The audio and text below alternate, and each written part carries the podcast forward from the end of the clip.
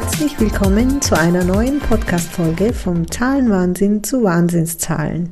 Schön, dass du da bist. Mein Name ist Özlem Demelas, Mentorin für deine Businessfinanzen. Ich unterstütze selbstständige Frauen mit einer großen Vision, ihre Zahlen in den Griff zu bekommen, ohne dabei den Spaß am Business zu verlieren und somit nachhaltig mehr Profit zu erzielen. Im Podcast erwarten dich jede zweite Woche spannende Impulse und Tipps, die dein Zahlenmanagement auf jeden Fall verbessern werden. Bist du bereit? Dann let's go!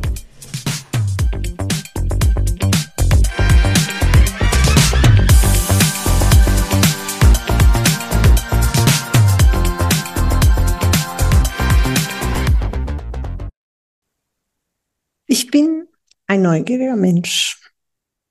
Und wenn, wenn äh, ich eine Frage gestellt bekomme, auch wenn ich es selbst nicht beantworten kann, dann äh, versuche ich es trotzdem irgendwie herauszufinden, wie ich zu der Antwort komme. So ist natürlich Dr. Google eine große Hilfe. Ähm, vor kurzem habe ich für eine Kunden etwas über die Steuern recherchiert. Du weißt, ich bin keine Steuerberaterin und mir ist auch bewusst, dass Dr. Google nicht immer verlässlich ist. Trotzdem, Geduld ist nicht meine Stärke, wollte ich die Antwort schnell und jetzt. Ich war, dann, dann habe ich auch, also ich habe nicht lange gebraucht und irgendwann kam ich auch auf ziemlich überzeugende Antworten. Wie gesagt, ich bin keine Steuerberaterin und deswegen habe ich gedacht, ich check mal, ich lass mal mein neues Wissen bestätigen. Ich rufe den Steuerberater an und surprise, surprise, die Info war falsch. Naja, zumindest halb richtig.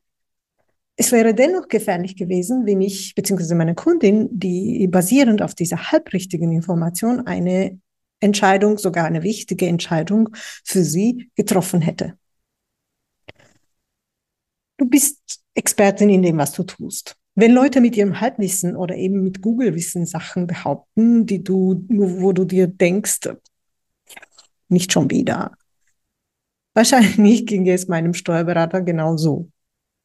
Dabei möchte ich behaupten, dass ich dem Thema eigentlich affin bin. Also Thema Steuern ist jetzt nicht unbedingt mein Lieblingsthema, aber so ahnungslos bin ich nun mal nicht. Aber ja, so schnell kann man sich täuschen. Ich glaube, seitdem wir alles googeln können und heute auch noch ChatGPT oder andere KI ähm, äh, fragen können, sind wir Experten in jedem Thema geworden. Wir denken, ach, schnell mal googeln oder ChatGPT fragen und ich brauche niemanden. Das Gefährliche dabei ist, dass du äh, manchmal die Bestätigung zu deiner Sach These suchst, wirst fündig und denkst, Mann, bin ich gut, das wusste ich ja schon. Wenn du aber Bestätigung zu der Gegenthese suchst, wirst du auch fündig. Also egal, was du denkst, du hast immer recht.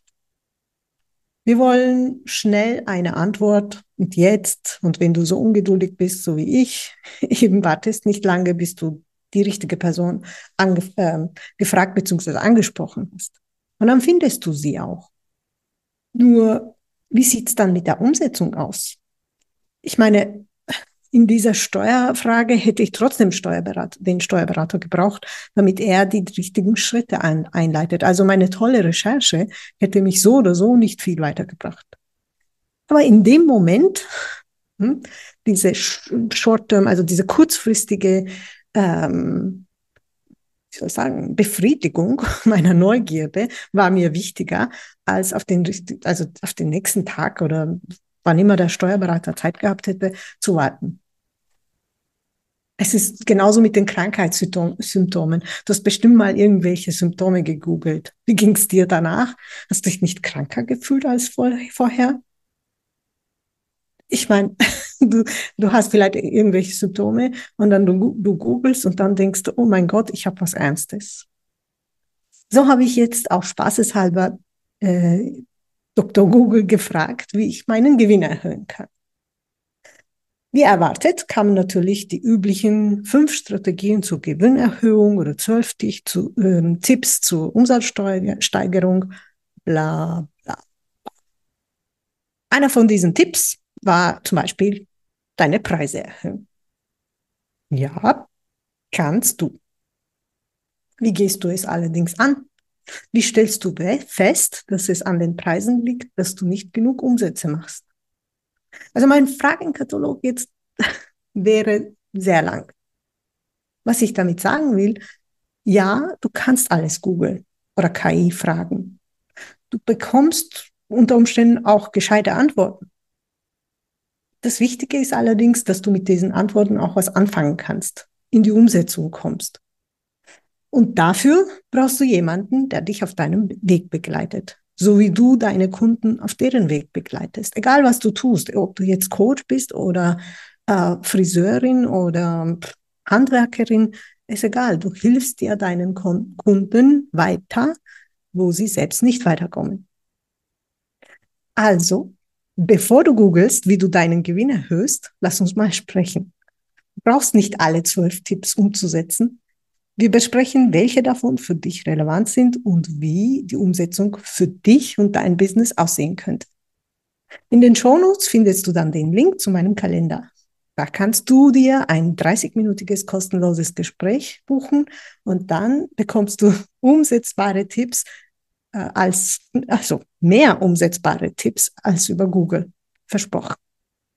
Ansonsten hören wir uns in zwei Wochen wieder. Dahin. Ciao, ciao.